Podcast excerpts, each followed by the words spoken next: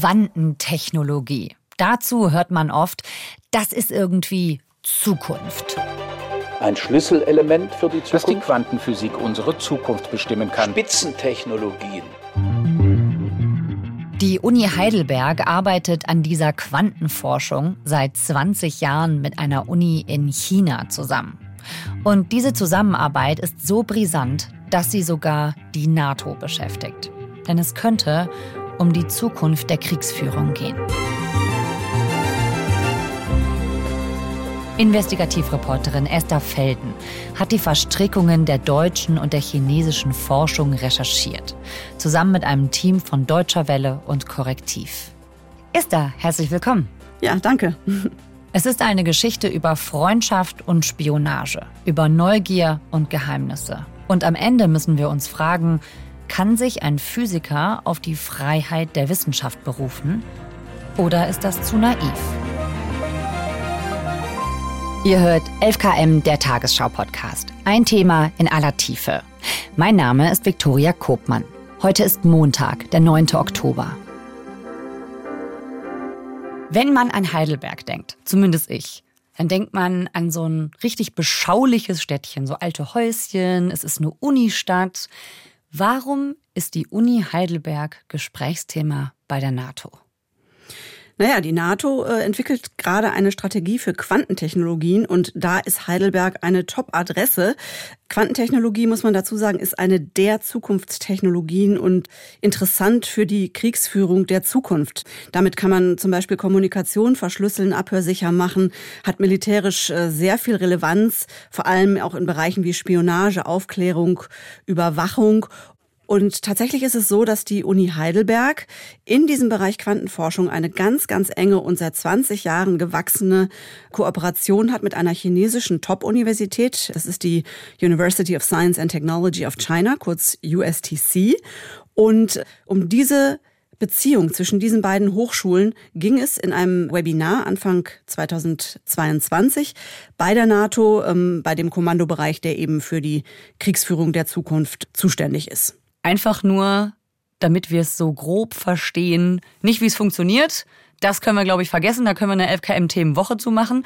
Aber wofür ist Quantenphysik so wichtig? Warum ist es the next big thing?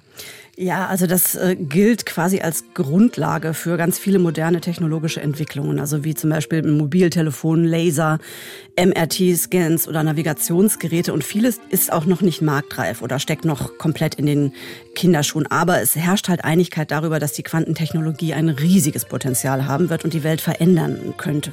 Aber die Technologie kann eben auch militärisch eingesetzt werden, beispielsweise um Tarnkappenflugzeuge aufzuspüren oder eben für die abhörsichere Kommunikation, die natürlich auch für Militärs extrem interessant ist. Ja, und bei dieser Zusammenarbeit zwischen Deutschland und China in Sachen Quantenphysik, da gibt es eine Schlüsselfigur. Wer ist das? Das ist ein chinesischer Quantenphysiker mit dem Namen Panjan Wei. In China ist er ein regelrechter Superstar, was Quantenphysik angeht. Und dieser Panjan Wei, der kam in den 90er Jahren nach Europa, nachdem er an dieser chinesischen Universität USTC, da hat er studiert und dann ist er nach Österreich gegangen und hat dort in Innsbruck und in Wien weitergemacht und hat dann seinen Doktor gemacht und zwar bei niemand Geringerem als dem späteren Physik-Nobelpreisträger Anton Zeilinger. Der hat gerade letztes Jahr den Nobelpreis bekommen. Und von dort ist er dann 2003 weiter nach Heidelberg, weil ihn ein Kollege quasi geheadhuntet hatte. Er galt halt damals schon als unglaubliches Talent und genialer Wissenschaftler. Pan selbst äh, hat im chinesischen Staatsfernsehen mal gesagt, dass die Quantenkommunikation zur sicheren Übertragung dient und gegen Hackerangriffe schützen soll und dass das eben auch in der Landesverteidigung und in der Verwaltung sehr gut eingesetzt werden kann. Das ist sein Spezialgebiet und das verfolgt er dann auch in Heidelberg. Er ist auch ein begnadeter Netzwerker. Er bleibt nämlich nicht lange alleine, sondern er holt auch immer wieder weitere begnadete oder sehr talentierte Quantenphysiker aus China nach Heidelberg, um sich dort weiterzubilden, ihren Doktor zu machen oder auch Postdocs. Also das heißt, der fördert auch weiter die Zusammenarbeit mit China und ist da so eine Art Bindeglied. Genau, der ist äh, auch mehrfach im Jahr in China und pendelt halt so ein bisschen zwischen den Welten, zwischen den Unis hin und her und baut sich da halt quasi eine Forschungsgruppe auf, die nicht nur aus deutschen Forschern oder europäischen Forschern besteht, sondern eben auch aus einer größeren Zahl von chinesischen Forschern, die auch von der USDC kommen. Okay. Also Pan forscht da in Heidelberg mit einer eigenen Forschungsgruppe. Wie geht's dann weiter? Ja, dann kommt das Jahr 2008, also fünf Jahre nachdem er gekommen ist, geht er dann auch wieder weg aus Heidelberg, geht zurück nach China an seine Heimatuniversität, die USTC. Und er geht nicht allein, er geht äh, mitsamt seinem ganzen Labor, sprich er überführt Geräte, zwei Lasersysteme mitsamt Equipment von Heidelberg äh, nach Hefei an den Hauptcampus der USTC. Dafür kriegt die Universität Heidelberg 176.000 Euro. Wir haben die dazugehörige Rechnung gesehen. Und er nimmt auch noch weitere Forschungsprojekte, drei große Forschungsprojekte nimmt er mit. Und wenig später folgen auch schon die ersten der Leute, die er nach Heidelberg rekrutiert hat und gehen auch wieder zurück an die USTC. War das eine Überraschung oder war das so geplant? Na, also ich glaube, man kann sagen, die Uni Heidelberg hätte ihn gerne behalten. Mhm. Also er hat das äh, Renommee der Uni ganz schön nach oben gepusht und er hat auch viel Geld dran geschafft. Also er hat Fördergelder von Seiten der EU und beispielsweise auch von der Deutschen Forschungsgesellschaft bekommen im Wert von 4,6 Millionen Euro insgesamt und hat ja da einfach sehr viel auch selber Gutes getan für die Uni. Deswegen, die hätten den sicherlich gerne behalten, aber Weggefährten, mit denen wir gesprochen haben, die waren alle der Meinung, naja, das ist nicht verwunderlich, äh, dass er zurückgegangen ist. Das haben wir eigentlich erwartet, denn er war halt immer so ein Pendler. Hm. Und eben auch ein überzeugter Patriot.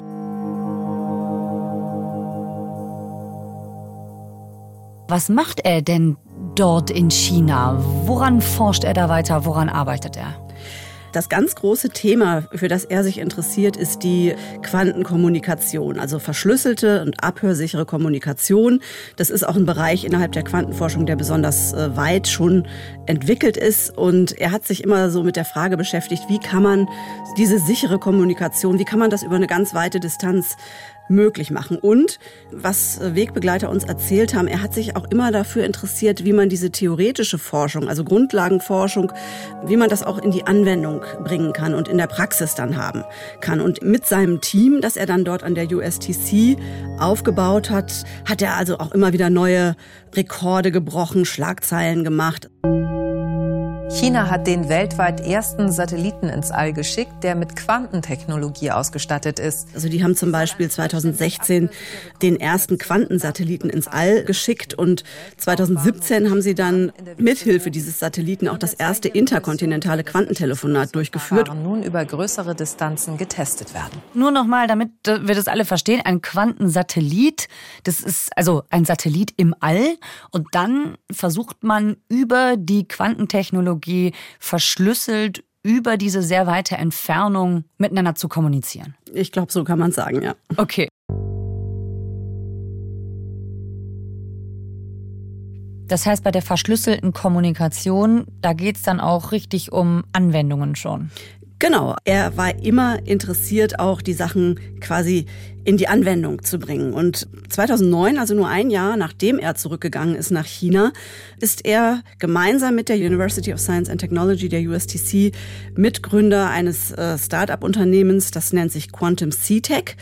Mittlerweile ist das Unternehmen noch mal deutlich größer geworden. Es hat sechs Zweigstellen und eine davon ist in der Provinz Xinjiang. Die gibt es seit 2017, diese Zweigstelle. Und bei dem Namen, da klingeln natürlich die Alarmglocken, denn Experten schätzen, dass es in der Region Xinjiang mehr als 1000 solcher Lager gibt. Heute aber zeigen nun erneut Bilder aus dieser nur schwer zugänglichen Welt, was sich offenbar wirklich abspielt hinter der Fassade. In Xinjiang, das ist diese Region im Westen Chinas, da lebt die muslimische Minderheit der Uiguren und da weiß man ja nun seit einigen Jahren durch verschiedene äh, auch große Leaks, wie die dort unterdrückt und äh, total überwacht werden. Und Genau in dieser Region äh, hat also diese Firma, die von Pan mitgegründet wurde, jetzt eine Zweigstelle. Darüber haben wir dann auch mit Experten gesprochen. Die haben uns gesagt, das ist kein Zufall. Also wenn eine Firma und besonders eine so junge, die es noch nicht so lange gibt, wenn die sich dort niederlassen darf, dann heißt das oder dann muss das heißen, dass sie sehr enge Verbindungen zum Sicherheitsstaat haben muss. Hm. Und das heißt, Du hast jetzt gesagt, das ist kein Zufall, wenn eine Firma dort in diesem Distrikt ist, wo auch eben das passiert. Was bedeutet das? Also welche Verbindung gibt es da? Naja, wir haben ein interessantes Video im chinesischen Netz gefunden. Das äh, zeigt ein Webinar von Ende 2020, also Corona-Lockdown, ein Online-Vortrag. Und da spricht der technische Direktor von Quantum C-Tech in Xinjiang zu jungen Leuten. Und er geht sehr deutlich darauf ein, auf eine Frage, die aus dem Online-Publikum kommt, warum denn die Quantentechnologien für eine Region wie Xinjiang wichtig sind. Und da sagt er dann, äh, dass das also für die Gewährleistung der öffentlichen Sicherheit extrem wichtig sei und dass Xinjiang also jede Menge Feinde von außen zu bekämpfen habe und dass da die Quantentechnologien von ganz großer Bedeutung sind. Unmittelbar nach unserer Veröffentlichung war dieses Video, das wir allerdings runtergeladen hatten, im Netz nicht mehr zu finden und nicht mehr abrufbar. Das heißt, da gibt es einen Ableger von diesem Startup in einer Region, in der eine Minderheit unterdrückt wird. Das wissen wir. So. Und in einem Video sagt einer der Verantwortlichen des Startups, dass dessen Quantentechnik genau dort dafür sorgen soll, dass Feinde von außen abgeschirmt werden.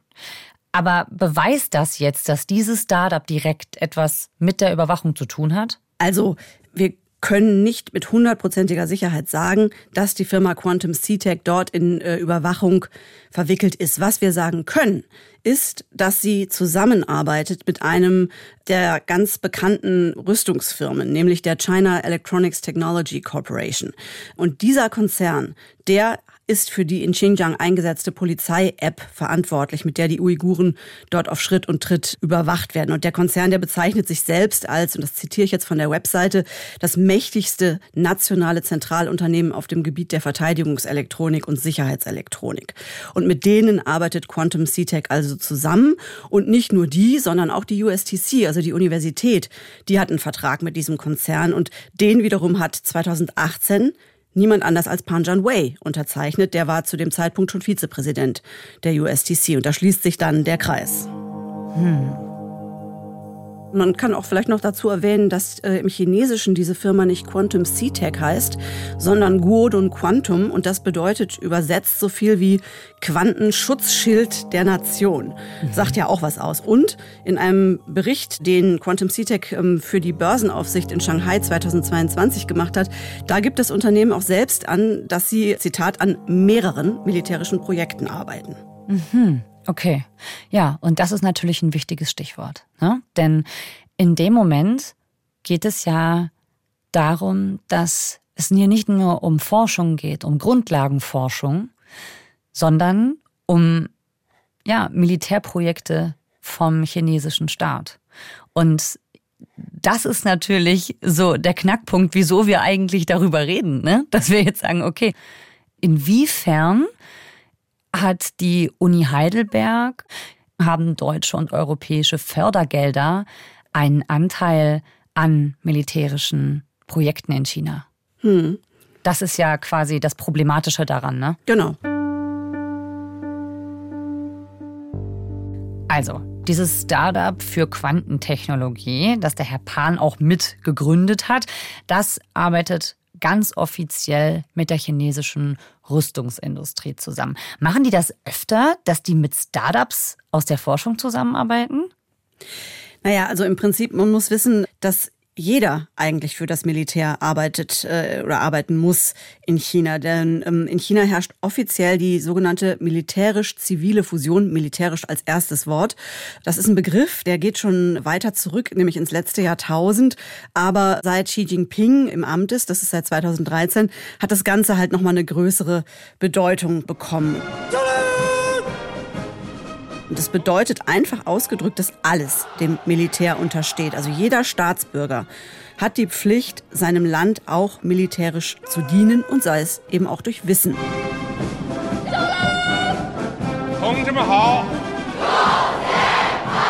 Dahinter steht, dass China bis ins Jahr 2049 die modernste Armee der Welt haben will. Und dafür braucht man natürlich auch Kooperationen, Technologietransfer. Das ist also sozusagen ein Mittel zum Zweck. Und die Quantenforschung, die spielt dabei mittlerweile eine ganz wichtige Rolle. Mit dem erklärten Ziel, das zitiere ich jetzt aus dem 13. Fünfjahres, also das ist jetzt ein toller Titel, das ist der 13. Fünfjahresplan der Kommunistischen Partei Chinas zur mhm. zivil-militärischen Verschmelzung von Wissenschaft und Technologie für die Jahre 2016 bis 2020. Und da steht als erklärtes Ziel, für die Quantenforschung Errungenschaften der zivilen Grundlagenforschung in militärische Anwendungen zu verwandeln. Also da kann man das schwarz auf weiß ganz offiziell abgesegnet mit Brief und Siegel von der Kommunistischen Partei Chinas nachlesen. Und was sagt Pan dazu?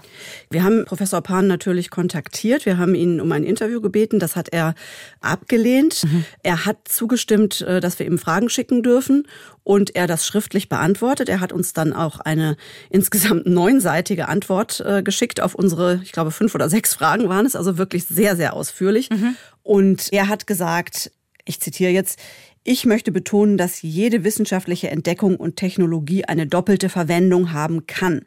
Dies ist ein Aspekt, den kein Wissenschaftler, und kein hat er groß geschrieben, kontrollieren oder vorhersagen kann.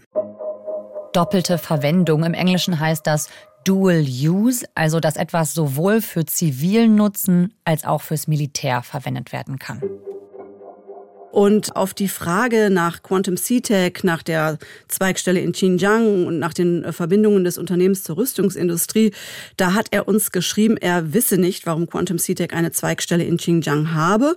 Und er sagt, dass er eigentlich äh, so quasi nach der Unternehmensgründung und der Frühphase des Unternehmens seit 2011 nicht mehr aktiv in der Unternehmensführung involviert ist, abgesehen davon, dass er eben Aktionär ist. Er ist der zweitgrößte Aktionär nach der USTC. Und das ist quasi seine Antwort, dass er eigentlich so mit dem Operativen nichts zu tun hat und davon nichts weiß. Was hat denn dieses Startup dazu gesagt? Kurz gesagt gar nichts. Wir haben die kontaktiert, die haben nicht geantwortet. Es gab auch im Umfeld von Pan noch weitere Leute, die in Heidelberg waren und die zurückgingen, die auch in äh, Start-ups äh, sich engagiert haben, die ebenfalls mit der Rüstungsindustrie zusammenarbeiten. Auch da haben wir natürlich versucht, die zu kontaktieren und auch von denen kam rein gar nichts zurück. Ich glaube, man muss dem Pan zugestehen, dass er natürlich Wissenschaftler ist und eben an seiner Forschung interessiert ist. Aber er ist halt eben auch Teil eines Systems. Ne? Und äh, wenn er in diesem System erfolgreich sein will, das ist er ja, hm. dann muss er halt auch seine Rolle spielen. Ne? Und das tut er auch. Hm. Pan hat ja 2008 Heidelberg verlassen und ist zurück nach China gegangen und hat da dann die Forschung gemacht, die eben auch Anwendungen für das chinesische Militär hat. Aber wie geht's denn mit der Forschungskooperation weiter zwischen Heidelberg und der chinesischen Uni?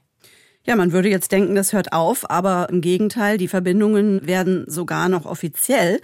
2011 unterschreiben die Uni Heidelberg und die USTC einen Vertrag. Da geht's um Austausch von Studenten und Lehrpersonal. Das heißt, es geht weiter hin und her. Jetzt fragt man sich natürlich, was sagt die Uni Heidelberg dazu? Mit wem habt ihr da gesprochen? Na, wir haben mit verschiedenen Leuten gesprochen ähm, aus dem Rektorat, mit dem derzeitigen Leiter der physikalischen Fakultät und auch mit einem Professor, der so ein bisschen das deutsche Pendant ist von äh, Professor Pan. Das ist Professor Matthias Weidemüller. Sie kennen ja beide Seiten. Was ja. sind für Sie die größten Unterschiede in den Forschungsbedingungen hier und dort? Das ist eine Frage, die, ist, äh, die wird natürlich oft gestellt. Ne? Diese Frage ist, äh, jetzt muss ich wieder fragen, wie viel Zeit geben Sie mir? Also versuchen wir mal äh, zu, äh, zu Der kam 2008 nach Heidelberg, also in dem Jahr, als der Pan wieder nach China zurückging und er hat seitdem dort einen Lehrstuhl für experimentelle Physik. Und Matthias Weidemüller ist selber auch fünf Jahre in China gewesen, und zwar in Shanghai. Das ist der Zweitcampus der USTC und dort hat er teilgenommen oder hat gelehrt im Rahmen des sogenannten 1000 Talente Programms. Das ist ein Regierungsprogramm. Ganz kurz zur Erklärung.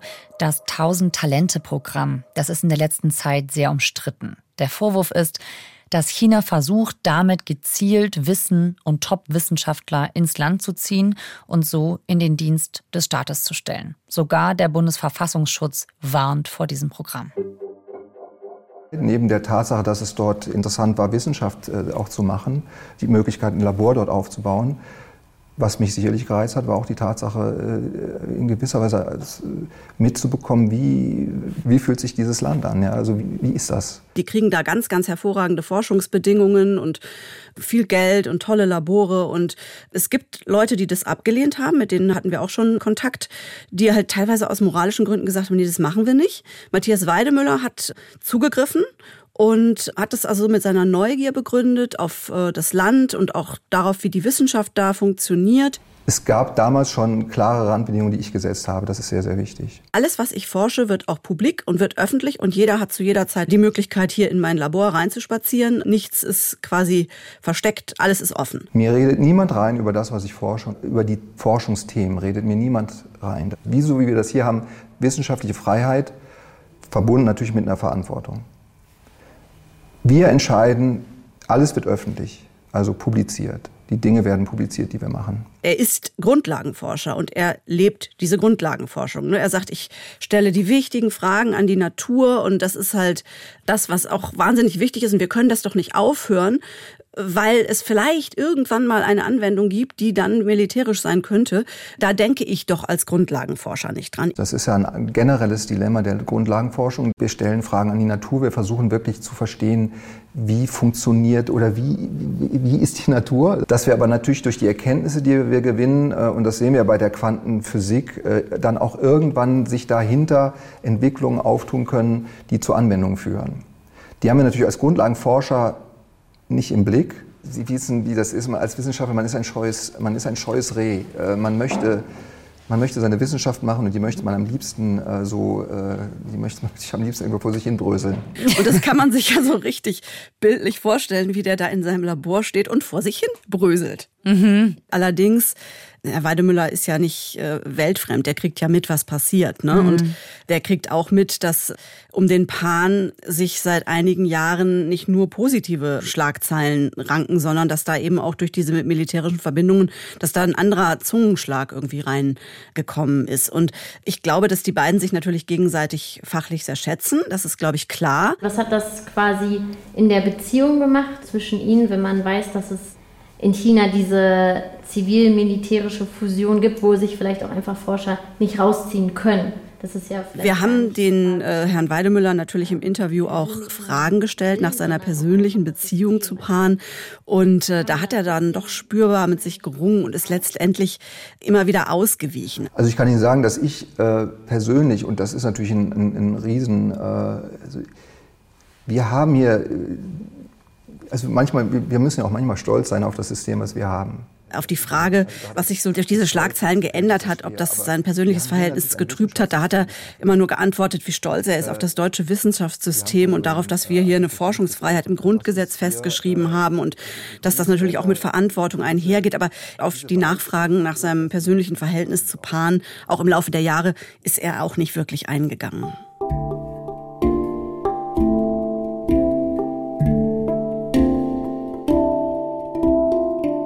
Das ist natürlich jetzt so ein bisschen die Frage, lassen wir uns hier veräppeln, um es mal so zu formulieren.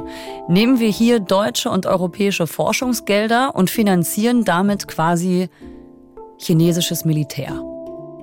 Und auf der anderen Seite ist natürlich die Frage, die ich mir auch stelle, inwiefern ist es denn auch naiv zu denken, man könnte Wissenschaft irgendwie national machen und nicht international, ne? Also die Grundlagenforschung ist natürlich auf die internationale Kooperation angewiesen. Und das ist auch so eine Sorge, die wir immer wieder gehört haben. Ja, wir können doch nicht aufhören, uns auszutauschen, weil das bedeutet natürlich auch, wenn man ausgeschlossen ist vom Austausch, dass man nichts mitkriegt, ne? Und dass man, dass man irgendwann vielleicht den Anschluss verliert. Und das ist natürlich den Universitäten auch total wichtig. Zu der Zeit, als Herr Pan nach Heidelberg kam, da war China ein sehr, sehr begehrter Partner. Ne, also politisch, wirtschaftlich, wissenschaftlich, alles sollte also das war explizit gewünscht, mit China zusammenzuarbeiten. Es waren noch andere Zeiten, ne? Ganz genau. Und das hat sich halt einfach geändert. Mittlerweile ist China ähm, offiziell ja ein Wettbewerber und wird auch als systemischer Rivale bezeichnet. Ne? Und tatsächlich gab es jetzt gerade in diesem Sommer zwei wichtige Papiere von Seiten der Bundesregierung, die sich mit dem Thema beschäftigen. Das eine ist die erste nationale Sicherheitsstrategie, die im Juni veröffentlicht wurde. Und das zweite ist die erste China-Strategie. Die wurde im Juli veröffentlicht, Mitte Juli. Und also wenn ich jetzt mal kurz aus der China-Strategie zitieren darf, da steht ein Satz drin, den wir sehr wichtig finden. Da heißt es, die chinesische Politik der zivil-militärischen Fusion setzt unserer Zusammenarbeit Grenzen. Wir berücksichtigen, dass auch zivile Forschungsprojekte inklusive Grundlagenforschung von China strategisch auf ihre militärische Verwendbarkeit hin betrachtet werden.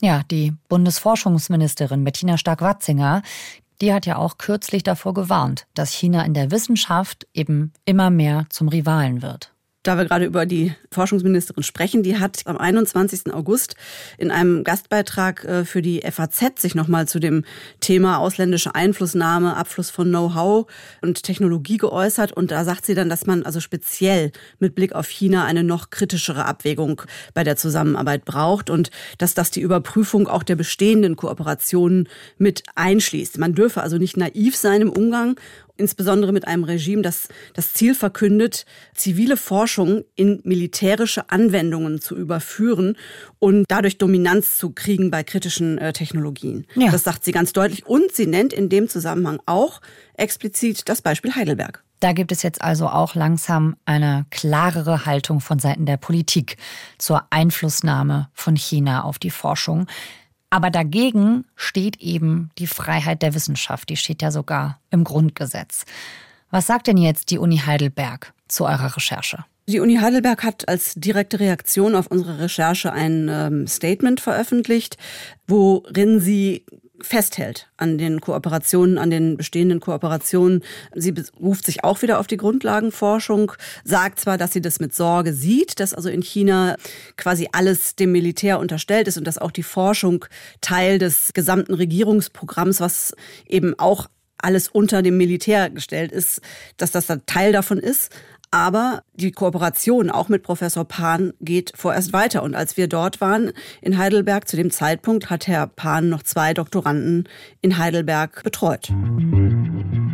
Esther, danke dir, dass du uns davon erzählt hast. Ja, sehr gerne. Das war unsere Folge 11KM für heute über die Verstrickungen der deutsch-chinesischen Kooperation bei der Quantenforschung. Esther Felden hat zusammen mit Kolleginnen und Kollegen der Deutschen Welle und der Investigativplattform Korrektiv zu diesem Thema recherchiert. Ein YouTube-Video zu der Recherche verlinken wir euch in den Show Notes.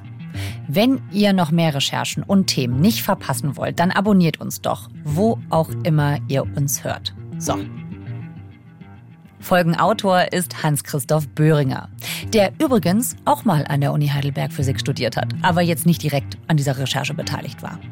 Mitgearbeitet hat Lisa Henschel. Produktion Adele Messmer, Eva Erhardt, Jacqueline Bretschek und Hanna Brünjes. Redaktionsleitung Lena Gürtler und Fumiko Lipp. 11KM ist eine Produktion von BR24 und NDR Info. Mein Name ist Viktoria Kobmann. Wir hören uns morgen wieder. Tschüss! Und noch was, wenn jetzt euer Interesse an der Politik Chinas geweckt wurde, dann empfehle ich euch den Podcast Welt macht China mit Korrespondenten und Expertinnen der ARD. Den Podcast verlinken wir euch in den Show Notes. Datia Hao, hier ist Joyce Lee, Host vom ARD-Podcast Welt macht China. In Welt macht China berichten aktive und ehemalige ARD-KorrespondentInnen und Expertinnen aus dem Land und über das Land und sie räumen nebenbei auch mit ein paar Klischees auf. Welt macht China gibt es unter anderem in der ARD-Audiothek.